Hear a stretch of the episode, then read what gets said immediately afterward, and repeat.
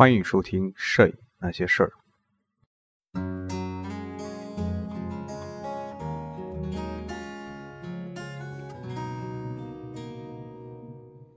各位听众，大家好，欢迎收听《摄影那些事儿》，这是第九十七期。这一期和大家聊一个话题：情怀与复古。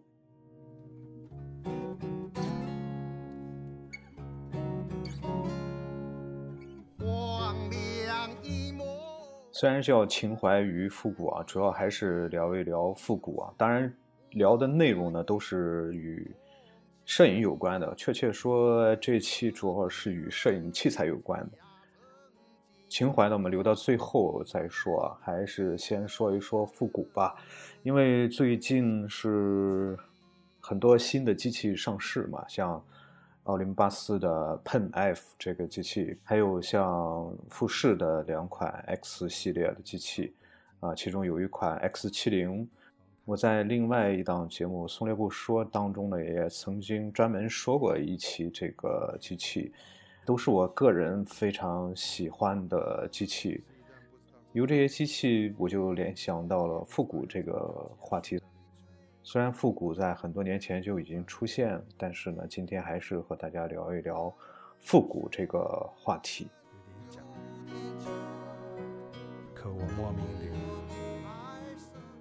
如果你是一个新的玩家的话，可能对这个复古是没没大有太深刻的印象吧。一提到复古，肯定是与过去有关系的，当然与我们。摄影有关系的，就是与过去的那些照片或者说相机有关系的。那我们只说相机的话，肯定是与过去的那些机器有关的。所以你如果是没有用过过去那些机器，或者说对过去的这些机器不了解的话，你可能也就无从谈这个复古这个话题啊。还是说我说一下我自己吧。其实我玩摄影的时间也并不是非常长，与一些老的前辈相比的话。可能也不是很特别长，但是，但是一些很很古老的一些呃时代的那些机器啊，虽然顶尖的机器没有玩过，但是这些时代的机器还是接触过啊。那么可能他们他们的功能是一样的，只是说没有那些高端的机器那么那么那么强悍啊。其实之前在很多节目中曾经提到过，我最早在接触照相机的时候是在。九九六年还是九七年，就是上大学的时候，当时外出写生，当时是，呃，一台很古老的，我也忘记是海鸥的还是还是凤凰的了，因为那个时代对相机真的是没有什么什么印象啊。然后自己带的一台机器是是一台傻瓜傻瓜相机，也忘记是一个好像是理光啊什么。一台完全全自动的傻瓜照相机，然后还有一台呢是朋友的机器，同学的机器，就是那台全手动的那台，好像是海鸥的吧，完全忘记了。这台机器，他说这个这个全手动，可能大家一听说全手动就想起了现在相机上那个 M 档啊，这个与 M 档还不太一样，比那个还要还要手动。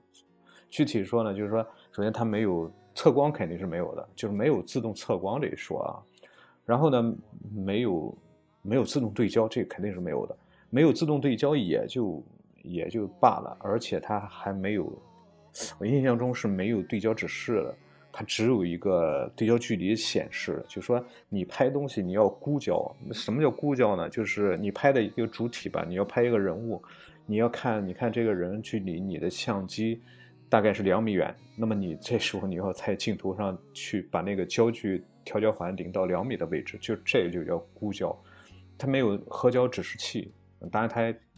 它也没有测光这些东西，完全完全的就是一台纯手动、非常纯的、非常彻底的一台手动相机啊，不需要电池。嗯，那么你在拍摄之后，我我那哥们儿就我同学就干了一个傻事嘛，就是他拍完这一卷，他拍完了就把相机给我，然后我拍嘛。然后最后我们冲出来，发现他那张他那个卷一张照片都没有拍出来，为什么呢？因为他没有挂上卷，呃，所以好像好像印象中就是，好像也没有那个那个胶卷的那个拍摄数量，只是只是窗吧，反正我也我也记不是很，记得不是很清楚了，只只记得这是一台彻头彻尾的手动相机。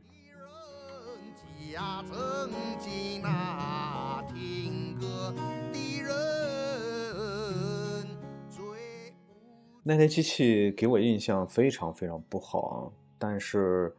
也是我第一次啊，此生第一次接触幺三五相机。呃，幺二零相机之前还要早一些接触，就是当时是我哥他搞了一台幺二零照相机，就是海鸥的，应该是四 A 那台相机，那台也是一台完全完全手动的，也不需要电池。啊，也是它，但是它那个对焦可以直接很清晰的显示啊，呃，在这个磨砂屏上可以很清清晰的显示出来，那个也没有什么裂相，裂相不裂相这些东西啊，呃，那么幺三五呢，这是我第一次接触，对这个幺三五对拍摄这个这个这个东西感觉，哎呦，非常不好，印象非常不好，感觉这个东西太麻烦了，而且拍回去大家把那个胶卷冲出来，发现很多照片都是要么。测光不准，测光不准就导致曝光不准确，然后要么就是大多数都是模糊的、虚的。有的朋友可能会问了，你的这个没有测光，你怎么样去设计这个曝光组合呢？呃，就这个有有一些，一是如果是你年龄比较长的这些老前辈，可能会比较有经验啊，一看这个光线啊，啊阳光十六什么阳光十一。都会有这个这些经验啊！一看大晴天就是十六光圈一百二十一百分之一秒，或者一百一百二十五分之一秒啊。呃，稍微阴天一点就是呃一百分之一秒，然后八的光圈等等吧。当然我们没有那种经验，怎么办呢？我们就看胶卷盒上，胶卷盒上都会告诉你晴天光圈快门的组合，然后阴天快门的光圈的组合，然后是在。阴影当中，光圈和快门的组合是应该用多少？当时我们是完全按照那个来的，呃，也不知道是相机的原因，还是我们判断的这个环境的场景不不准确不对啊，反正是很多曝光是是是有很大问题，要么过曝，要么欠曝。那时那时我接触这台相机，对这个。对这个照相机这个印象真的是非常不好，感觉摄影摄影这东西，就对技术要求很高的一个一个活动吧，可能是真的非常复杂，一般人真的没有办法去完成它。从台北到上海，去寻找他梦中的清凉。那么再到后来，在。九八年吧，应该是就是在大学里开摄影课的时候，也是借了同学的一台相机，那是一台很明确的，就是一台海鸥的相机。那个相机就就配了一个五零的五零一点七的标头吧。这台相机呢就有测光了，有裂相对焦。这个时候这台相机在使用的时候，经过老师的讲解，尤其是对基础的一些知识的讲解，这个时候在使用的时候，基本上就没有什么太大难度了，只是偶尔会出现。对焦不准，因为它那个裂相裂相对焦啊，裂相对焦，如果是你玩过老的老的手动胶片机的话，都会对这个裂裂相对焦有，都会非常熟悉嘛。那个时候真的是玩相机啊，拍片拍的没什么，没有什么几张像样的照片，真的就是玩照相机的这个过程。玩相机的这种乐趣呢，应该说它远远要大于拍照片的这种乐趣啊。尤其是那过片的那种感觉，当你过了一张片，然后，然后把相机放在眼前，然后拧半天对焦，然后去选择光圈，然后选定光圈之后，你要转动快门的那个波轮来调整快门的速度，让取景窗中的那个曝光正确的那个指示灯一个小绿灯亮起来，亮起了之后你会心情特别好，然后这时候非常郑重的摁一下快门。那个小绿灯亮起了之后，你会心里感觉一下子就会踏实很多，按下快门好像有有了一 一个很大的收获一样。所以那个时代真的是，真的就是一个玩相机的过程。虽然那机器也非常的、非常的，呃，应该说非常廉价吧，但是就是那个时代的胶片相机，呃，再廉价也要一千多、一千往上。而那个时候我的一个学期的生活费也不过就。呃，五百元左右吧，所以那个还是借借的同学的相机。那么直到后来在工作之后，呃，终于买了自己第一台自动相机。也不知道要怎么样结束的旅程。他发觉，在之前应该说，嗯，对自动相机没有什么概念啊，看了很多呃摄影杂志。对一些相机的参数啊，对一些功能啊等等也有所了解。然后买了一台相机，完全就是非常盲目的去买，买了一台呃美能达的一台胶片相机，这是一台自动相机，也是我这辈子第一台自动相机。当第一次拿到手的时候，就是感觉，哎呦，这个这个相机功能真的是太强大了。首先，你不用去对焦，这个对焦就半快门，它就自动对焦就完成。然后呢，就是测光，你在半快门的同时，测光也完成了。然后你你需要做的就是摁下摁下快门，构图摁下快门，按下快门之后，随着一只吱吱的声音，这过过片儿的这个动作。也完成了，所以当时就是感觉，哎呦，这这太高级了，就是，但是在欣喜之余，仿佛也失去了些什么，呃，就是没有了手动相机那种那种把玩的那种乐趣了吧？因为你你不用担心测光，也不用操心这个对焦，嗯，那么小绿小绿灯也基本不在你的掌控之中，你只要半按快门，它自动就亮起来了，这在大大加快。效率的同时，中间的这个操作的这个过程也没有了，拍照的这个乐趣呢，好像与手动时代那个也少了少了很多。于是呢，就开始就开始怀念过去的那些个机器，那些全手动的那些机器。当然，这个时候实际上已经对国产的相机已经看不大上了啊，对凤凰啊、海鸥啊，感觉他们就是好像太廉价的那种。那种感觉吧，然后身边很多朋友也不断的在在在玩一些手动的全手动的相机，像 FM 十啊，呃 FM 二啊，还有 FM 三啊等等吧，多数以尼康为主啊，都是以尼康为主。这个时候佳能真的是玩手动相机的话，佳能是没得挑的。为为什么呢？因为这是因为尼康在手动时代，包包括自动时代，他们的镜头是是通用的。而佳能呢，在手动时代，它是用了 FD 卡口的镜头；到了自动时代呢，它把这个卡口完全否定，换了一个 EF 卡口，这个卡口要大很多。所以它的手动相机和这个自动相机的镜头是不通用的。基本上，它它那 FD 相机也基本上就寿终正寝了，也没人用了。但是尼康这个呢，因为它的手动相机和自动相机的镜头是通用的，所以很多朋友都是一台自动相机，一台手动相机。那么手动相机可以非常、非常安心的、非常从容坦然的、慢慢的把玩去拍照，而自动相机则是非非常快速的抓拍啊，或者说你提高工作效率时候使用。所以那个时候很多经典的呃尼康相机，像 F M 三、F 三不是 M M 三啊，是 F 三、F 四。啊，那么这些很古老的相机，都是一二十年之前的相机，仍然是依然非常非常抢手，非常火爆啊。那么我也一样，也动了这个这个那个时候就是这个应该说一种一种复古的情节吧。然后去，我记得是在二零零四年和朋友们去北京的时候，在北京五棵松就买了一台尼康的 FM 十，就感觉这东西好像。那相机很便宜啊，那个那个时候是六百六百块，带着一支三五七零的一一支镜头。那机身呢，应该说不是特别新啊，那个也是应该那机器应该也有十几年的历史，一台二手的机器。买了之后一路上把玩就没有装胶卷嘛，一路上对着拍拍拍，就是听那个快门的声音，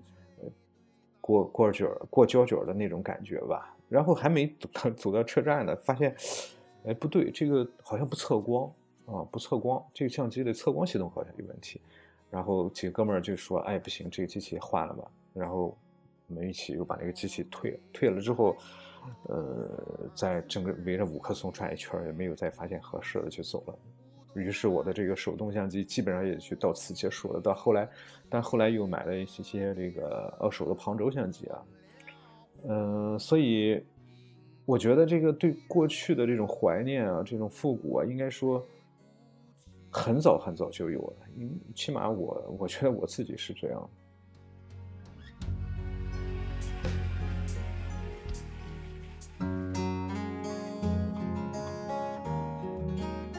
呃，到了数码时代的这种怀古，其实也是一直存在的，尤其是在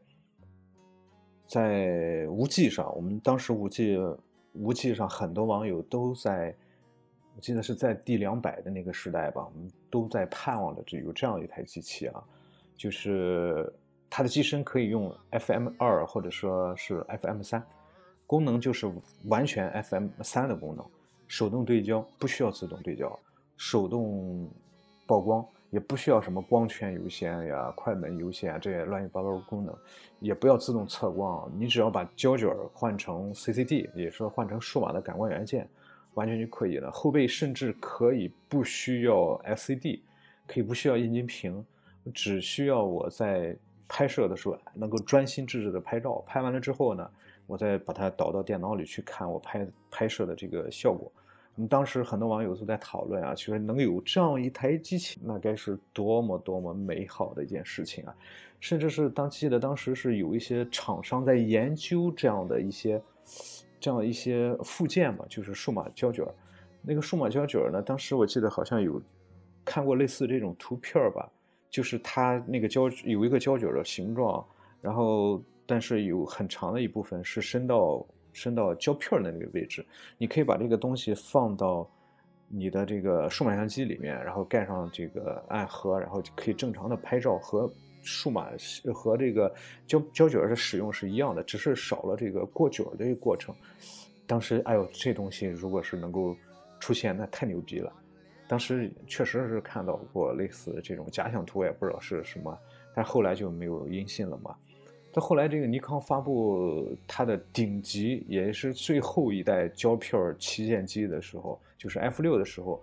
当时在它的手柄内部，你把这个手柄拿开之后，把电池拿出来，你会发现它里面有密密麻麻很多很多的这种金属的触点，当时也给我们留下了很多遐想。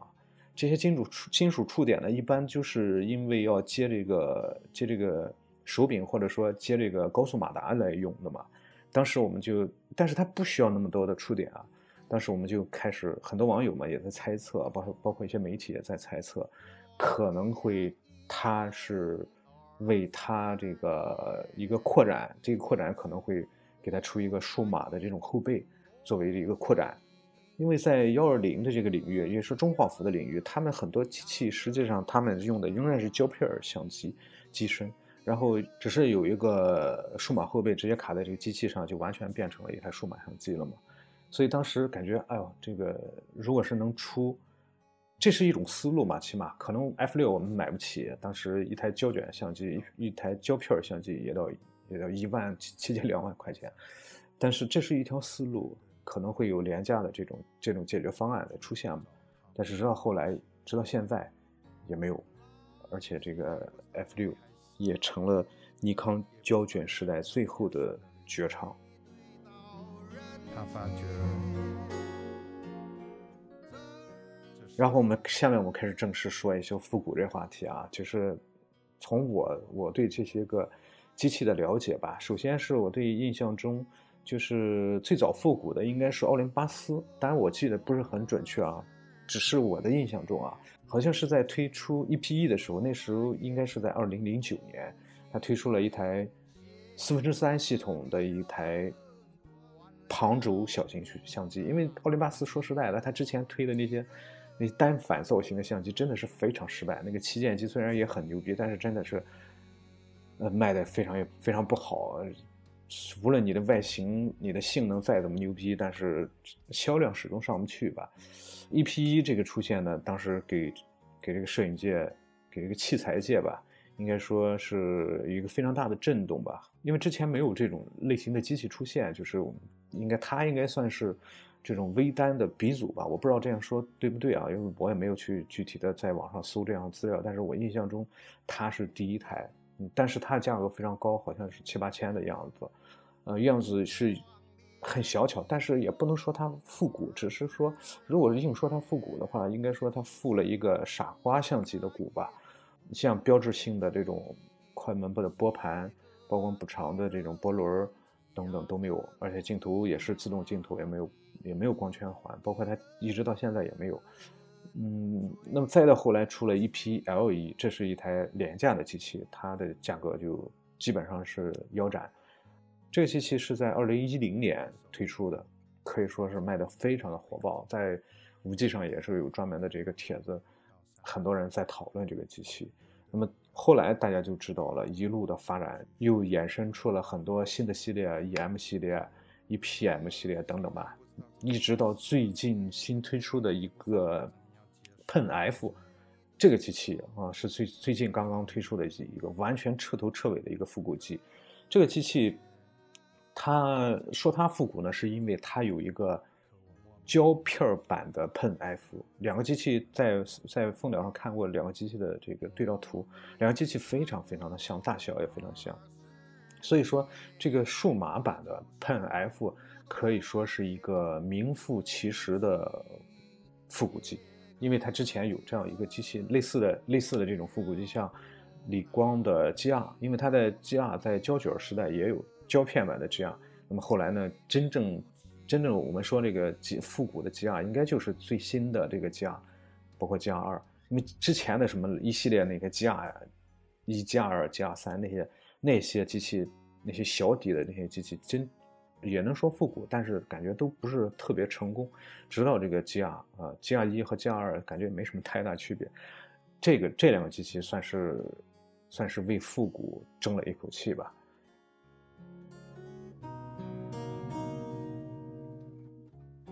说一说富士吧，富士在我们的印象中就是它的胶卷，因为我们那时候对机器对器材也不是很了解嘛，所以一提到富士，肯定就是富士的胶卷啊，我们。在当学生的时候，黑白的一律都是乐凯，然后富士要要下很大的决心去买一个富士的彩卷，因为它好像二十几、二十二、二十三，而这个乐凯的彩卷呢，好像只要十七八，这个对我们来说这是一个巨大的差价了。但是实际上富士也出相机，那时候只是我们不知道而已。而且富士在中画幅好像还是很牛逼的，但是没听说它在幺三五这个领域有什么样的作为。后来到了。数码时代呢，这个富士也接连不断的推出一些数码性的相机。我有一个富士的 F 三一 D，这是当年一个非常牛逼的神机，在无记也是曾经非常辉煌的一个机器吧。当时之之前，它有一个前辈就是 F 三零，都是六百万像素的小数码。F 三零当时就是以高感、优秀而著称嘛，在当时也确实很牛逼的。那么富士后来它出现了，它出了这些一系列的微单微单机器。从它的高端一点 XT 系列还是 Pro 系列，以及到低端的，呃 XA 系列、XE 系列等等吧，这些个一系列机器基本上都是主打复古造型的。但它这个复古呢，感觉只是在外形上是复古的，而且是非常复古的，非常彻底。像快门的波轮、镜头上的光圈的光圈环等等吧，这彻底的复古。而且它这个复古呢，是一种，就是这种应该说是。旁轴类的复古，它不是那种单反式的复古，但是富士它的复古好像它的这个复古好像是没有没有什么直接的传承的，不像奥林巴斯它有一个胶片时代的机器延续下来，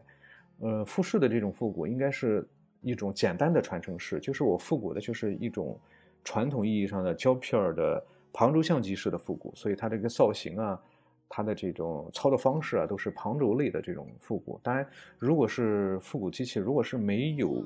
这个取景器的话，感觉也好像少了很大的一一个一个一个东西吧。嗯，它的样子复古，嗯，但是它的各种功能啊，可以说是一个彻头彻尾的一个自动相机。哎，就像我刚才说的，一个光圈环和快门波轮的加入，单独设立，还是让人感觉非常非常的欣慰的。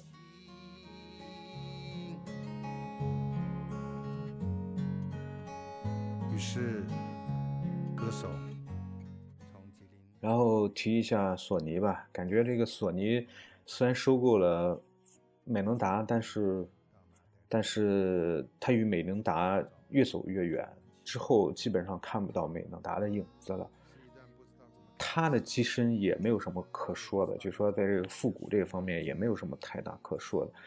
它从最早的单微单 AAX 系列，一直到最新的阿尔法六三零零，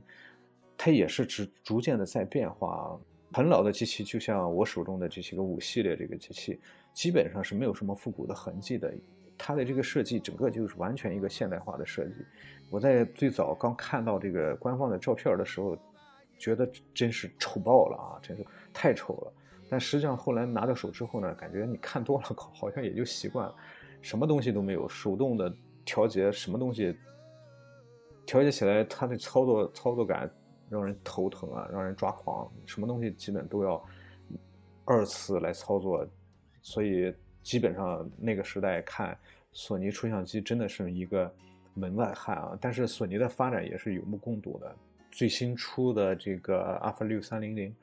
呃，实际上它的外形样子也是有一个复古的样子在里面，包括它的高端的全画幅的，呃，微单，，Alpha 七那个系列，其实样子也是越来越越好看，也是越来越复古的样子。所以这个索尼呢，应该说未来我还是比较看好索尼的。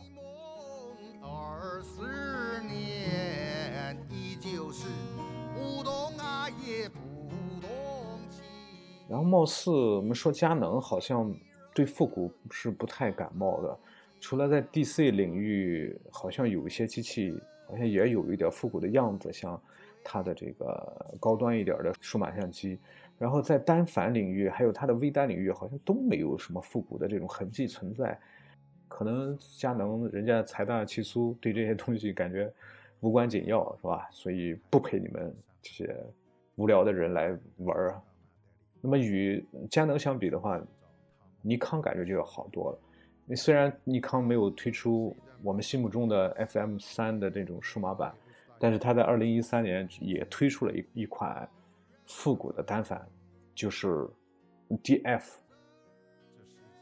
当时 DF 的出现可以说是让很多老玩家欢呼雀跃啊！在出现之前，它已经是做了一系列广告，在这广告中有一个。酷毙的一个帅哥，一个老外拿着一些相机走在大森林里啊，走在各种环境之下，然后拿起来装逼的在那拍照，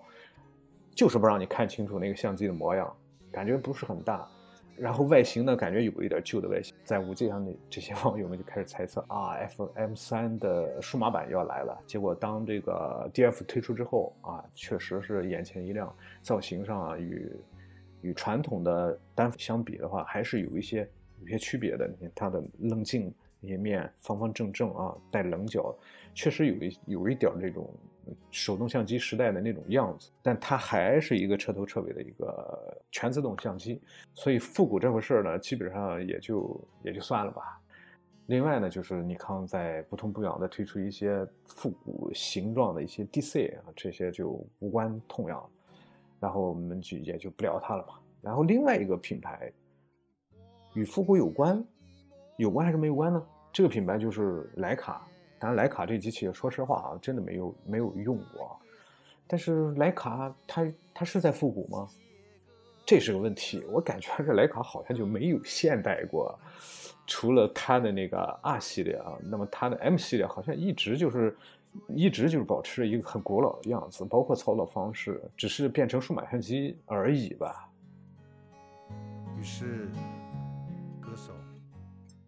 好了，复古我们聊这么多啊，你无论是我说的对也好，不对也好，我们就聊那么多，然后说一说情怀。一提到情怀，我就想起一个人，估计大家也会想起一个人，就是老罗。想起老罗呢，就会想起老罗的工匠精神。首先，我个人对老罗应该说是我非常佩服他的认真和执着，但是我又不太看好他的倔强，这好像比较矛盾啊。一开始我接触老罗，就是看他一些演讲啊，我是对他挺讨厌的。但是后来呢，从他做手机开始，锤子一我没有，并没有见过，也没有用过。但是后来就是给给别人买了一台坚果手机，坚果手机我拿在手里用过，用过几天，确实是让我感受到一种认真。虽然它的用料还是那种廉价的，但是真的是它的这种做工。啊，他的认真程度真的是让人能够感受到，包括他的系统做的，确实你能够感受到，这是一个非常认真的对待自己事业的这样一个人做出的东西。所以老罗说他这个手机叫情怀机，所以有的时候我在我在考虑一下，在同等价格情况下，是什么支撑人们去买他的东西呢？可能真的是，真的是情怀。那么说到相机的话，那么什么样的人去会去买买复古的相机呢？如果换做我的话，如果真的是买的话，我真的需要的话，我可能会买。但是呢，买呢，我觉得这种复古相机，它可能是更多的是承载着对过去的一种怀念，对过去时代、过去变迁的一一种怀念，对曾经拥有过的一些东西的一种怀念。所以买来把玩的这种成分。可能会更多一些，真正用来工作或者说用来学习摄影的话，我觉得还是用现代一点的、成熟一点的这种，就是单反也好、微单也好，还是比较实际的。情怀是什么呢？可能它就是人们对过去的一种怀念吧。那么重温过去的一种可能。如果你是一个有故事的人。如果你对过去哪怕有一丝的怀念，那么我觉得你应该应该买一个复古相机。如果你是一个文青，如果你对当下时代巨大而丰富的物质繁荣和城市的喧嚣已经感到厌倦的话，那我建议你也可以买一个买一个带着时代印记的相机，默默地躲在时代的角落里拍照。给自己的内心深处留下一丝纯洁和宁静。好了，这期节目就到这里，我们下期节目再见。最无情。